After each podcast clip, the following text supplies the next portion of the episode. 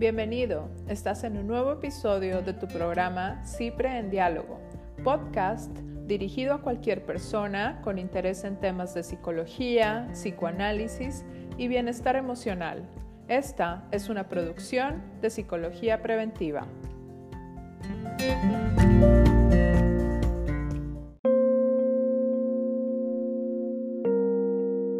Cipre en Diálogo. Yo soy Cristina Kennington, terapeuta de Cipre Psicología Preventiva y estamos en la serie Toxicomanías, Diálogos con DIMAC. Y en este bloque vamos a hablar acerca de los diferentes tratamientos. Para ello está con nosotros el director clínico y fundador de DIMAC, Rolando González Prieto. Este, gracias por estar otra vez en otro bloque más. Y veíamos como cuáles eran los diferentes tipos, la duración y modelos de intervención que se pudieran tener ante toxicomanías, pero yo te comentaba que me gustaría abordarlo así como estas llamadas de auxilio, de no sé qué hacer ante una toxicomanía, ante una adicción o ante una posible adicción. Entonces, así en un caso hipotético, Rolando. Este, yo soy una mamá, tengo un hijo adolescente, digamos 17 años, y veo que cada vez anda más aguado, los pantalones los trae como cada vez más este, sueltos, este, lo veo que se quiere poner un tatuaje. Entonces me metí a su cuarto, busqué en los cajones y encontré marihuana. ¿Qué hago? Lo interno, lo, le hablo a la policía, no lo dejo salir. O sea, tú como experto en toxicomanías, ¿qué recomendarías? Hablar o sea, primero hablar con él, no tomar ninguna decisión. Este, hay que, eh, eso me parece un caso muy interesante porque el hecho, por ejemplo, de tener una sustancia en su poder, por así decirlo, o incluso de que la familia tenga certeza de que la usa, no necesariamente quiere decir que ya es adicto que está en una situación de pérdida de control o que está en un nivel de uso problemático. Entonces, yo soy de la idea como de menos a más, Cristina. Eh, lo ideal primero es dialogar, o sea, hablar con él sobre el tema, ver qué está pasando, ofrecerle ayuda. Eh, y la ayuda me parece que va en ese orden. Yo pensaría en primero lo ambulatorio, este, porque mucha gente se recupera a través del tratamiento ambulatorio. ¿Y cómo es eso? ¿A dónde, dónde voy? A terapia psicológica. ¿Con cualquier psicólogo? No, yo recomendaría, por ejemplo, que fuese alguien que tiene tablas o que tiene experiencia en esto. Este, eso ayuda mucho porque no es fácil el manejo en estos casos. Hablabas, por ejemplo, de un adolescente. Ya de por sí eso me parece que es como un problema, el, ser, el ser adolescente, ¿no? Este, el estar vivo. El estar vivo, este, como para agregarle lo demás, complica un poco el manejo. Entonces el hecho de que sea alguien que te está familiarizado con el tema de, poder evaluar el nivel de dependencia, de poder ver qué es lo más recomendable para su manejo, si solicitar además apoyo, por ejemplo, de algún... Eh, médico psiquiatra o únicamente con terapia psicológica o si el cuate necesita más contención apoyarte con algún grupo de autoayuda. Entonces sí sería prudente que fuese un especialista. Cuando la situación es distinta y hay una idea franca de pérdida de control, podríamos pensar en otras cosas.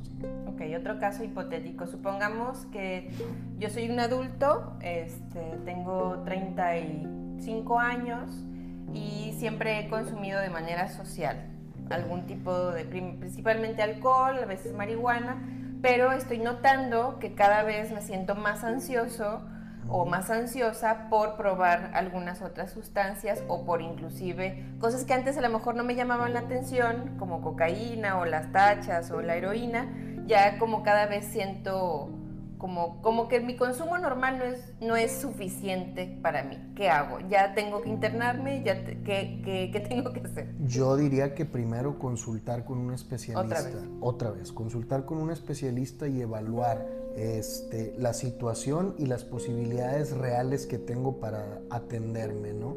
Eh, porque, insisto, no necesariamente, a lo que voy es, si es alguien que se alcanza a dar cuenta de esta parte, eso crea condiciones que pudieran favorecer desde lo ambulatorio otra vez, ¿no?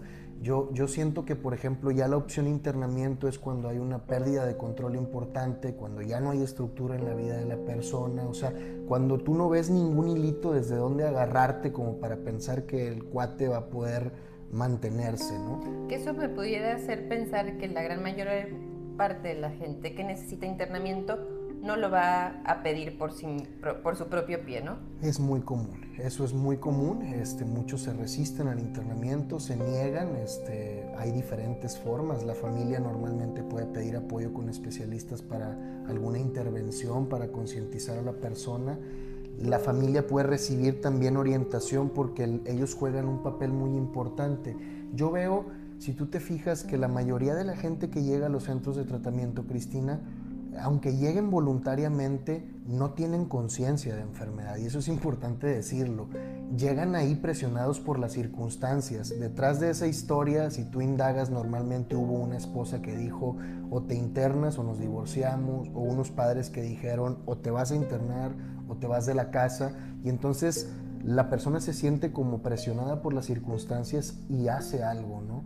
Pero no quiere decir que tenga conciencia del problema. Eso me lleva a otra pregunta. ¿Se puede internar a alguien en contra totalmente de su voluntad o necesita, o sea, si yo, por ejemplo, yo, yo soy esa esposa que, que está por divorciarse de, de, la persona que está consumiendo, pero él se niega, por más que yo amenace a internarse, para mí yo veo que es necesario por su vida, por su salud y demás, ¿Puedo yo llamar a una ambulancia para que se lo lleven? E, evidentemente yo no lo voy a obligar a subirse al carro. Claro, claro. Sí, sí hay alternativas para esto. Este, ¿Por qué? Porque no podemos dejar de ver que a diferencia de, cualquier otra enfermedad, eh, el tema de la toxicomanía no crea conciencia, es decir, todos pueden percibir al sujeto enfermo menos el propio sujeto, entonces esto dificulta muchas veces la adherencia al tratamiento sí hay posibilidades. No es tan sencillo, me parece, como llamar por teléfono. Si fuese una situación de riesgo, de crisis, probablemente sí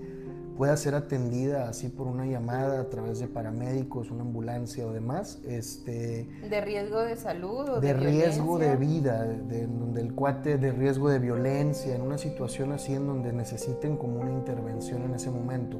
Cuando es una situación de que la persona está usando y usando y usando y no para, lo que hacen normalmente las instituciones es entrevistar a la familia, este, hacer una serie de, entrevistas para poder ver si la persona efectivamente está en una situación en donde el programa que se pretende que reciba le va a ayudar, si es un perfil apropiado, este, como para entrar ahí, y se puede intervenir involuntariamente. En Nuevo León, eh, hay tres tipos de internamientos, voluntario, involuntario, que son estas intervenciones, y obligatorio.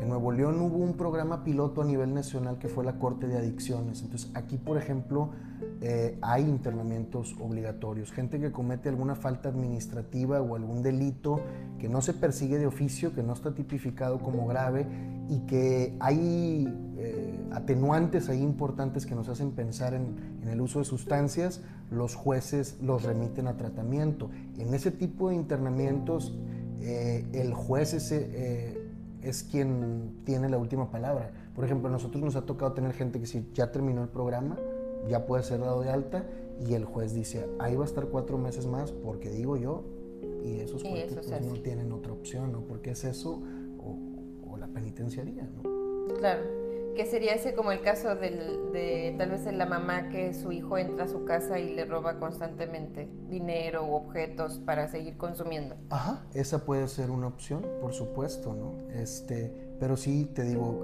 aquí la parte importante es que muchas familias eh, les cuesta mucho trabajo esta parte. Entonces ahí es... Es que yo me imagino, o digo súper intuyendo, porque ya hemos hablado acerca de que cada caso es particular pero que pudiera sentir que está traicionando a su familiar, ¿no? Sí, sí. O sea, ¿cómo lo voy a entregar? ¿no? ¿Cómo voy a ser el chismoso? ¿Cómo voy a ser el traidor que lo, que lo hace sufrir? Sí. ¿no? Y no verlo como lo estoy llevando al hospital, ¿no? A que se trate, a que se mejore para salvar su vida. Es eso, y, y por eso te digo, con orientación eso pudiera hacer que la familia pueda ver las cosas desde una perspectiva diferente y sentirse más tranquilo. Yo lo veo, evidentemente es un proceso durísimo, me puedo imaginar, pero yo lo veo como un acto de amor, es al final del día una especie de desprendimiento de decir yo no puedo, o sea, ya está claro que yo no puedo con esta situación y que él necesita de este apoyo especial, ¿no? Y bueno, allá va, ¿no? Digo, a lo largo de todos los bloques hemos ido hablando o salen estas palabras como ambulatorio, internamiento, en un consulta con un psicólogo, eh, el psiquiatra. Eh, ¿Cuáles son los tratamientos? O sea, evidentemente creo que, que creo que es importante para la gente que nos ve no tomarlo como yo familiar voy a decidir cuál es el tratamiento mejor para mi hijo, para mi esposo, para para mí mismo incluso, necesito que un especialista lo decida. Pero ya el especialista, ¿qué opciones tiene? Está, por ejemplo, el modelo social, que son los grupos de autoayuda, alcohólicos anónimos, narcóticos anónimos. Este, es muy, muy digno reconocer la labor que estos grupos hacen. Este, es un esfuerzo impresionante y verdaderamente ayuda porque le da pertenencia a la persona, le da contención, le da una red de apoyo porque se da una especie de relación fraternal con las personas que están ahí y esa es una alternativa. Eh, otra alternativa, por ejemplo, es el tratamiento profesional, el acudir a consulta con algún psicólogo, con algún psiquiatra o con ambos de manera simultánea. Psiquiatra y psicólogo. O social, psiquiatra y psicólogo. Eh, Puede ser también. Por ejemplo, yo, yo cuando egreso pacientes que están en una situación de riesgo, les digo, el posttratamiento es una estructura muy robusta. Entonces tú vas a tener lo que tenías aquí adentro, pero afuera. Entonces vas a ir a grupo, vas a ver a tu psiquiatra y vas a ver a tu psicólogo y gradualmente vamos a ir disminuyendo la intensidad y la frecuencia de, esta, de este plan de tratamiento en la medida en la que tú puedes sentirte en mejores condiciones de integrarte, ¿no? Pero, pero sí puede ser. Eh, yo lo ponía como ejemplo primero el social, luego el profesional, lo que podría ser como un mixto, que son estos dos, desde una lógica ambulatoria y bueno, en internamientos se da igual. Está, por ejemplo, el modelo social, que son centros que trabajan eh, desde el programa de los 12 pasos y no hay apoyo profesional, son como enfermos apoyándose entre los propios enfermos eh, está el modelo profesional, que no incluye lo de Alcohólicos Anónimos, sino que todo está enfocado desde la psicoterapia, la terapia grupal, este, dinámicas, conferencias y demás. Eh, está el modelo mixto, por ejemplo, que es como lo que hacemos en DIMAC, que es decir, integrar todas las disciplinas para lograr este, abordar la problemática desde diferentes ángulos. Está el modelo también pues, religioso, no sé cómo llaman, que son centros que, que, tienen gente ahí de manera asistencial y que su programa se centra en... En, la ayuda divina. Sí, en la cuestión de, trabajar, de estudiar la Biblia, de, hacer, hacer oración, hacer comunidad, toda esa parte.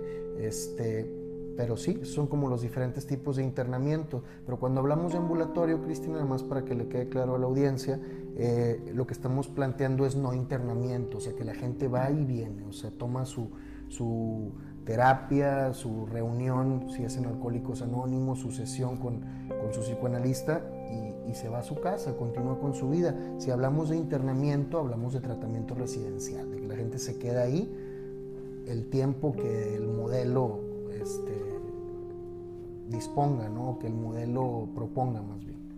Este, bueno, ya estamos terminando este bloque. No, yo no, no, quisiera desaprovechar la oportunidad de mencionar que vamos a tener un seminario sobre toxicomanías aquí en Cipre con Rolando y otras personas de su equipo.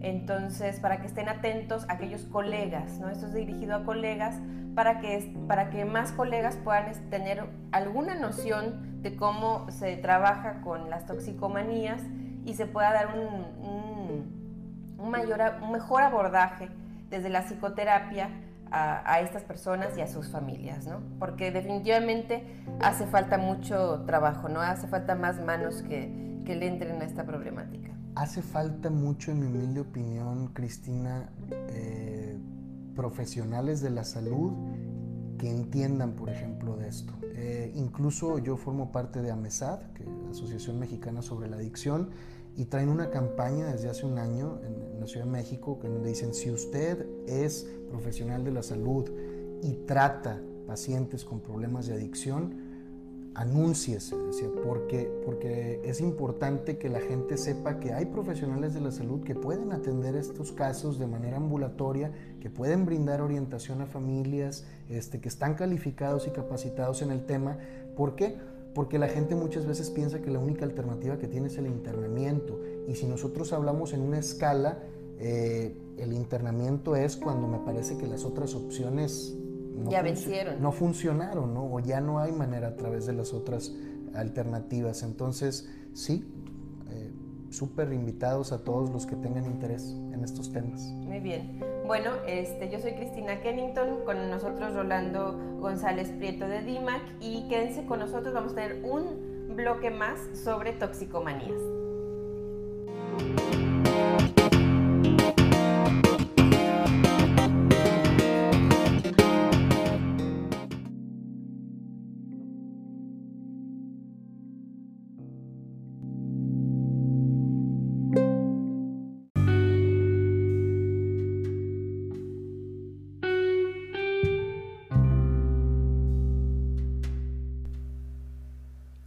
En CIPRE, Psicología Preventiva, puedes encontrar terapia presencial y en línea desde el enfoque psicoanalítico. Puedes hacer una cita llamando al 01800 00 mente o envíanos un correo por medio de nuestra página de internet www.psicologiapreventiva.com.mx.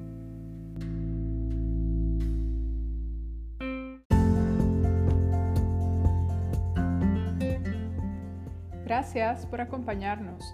Te invitamos a escuchar más episodios de CIPRE, Psicología Preventiva, en diálogo en nuestro podcast de Spotify.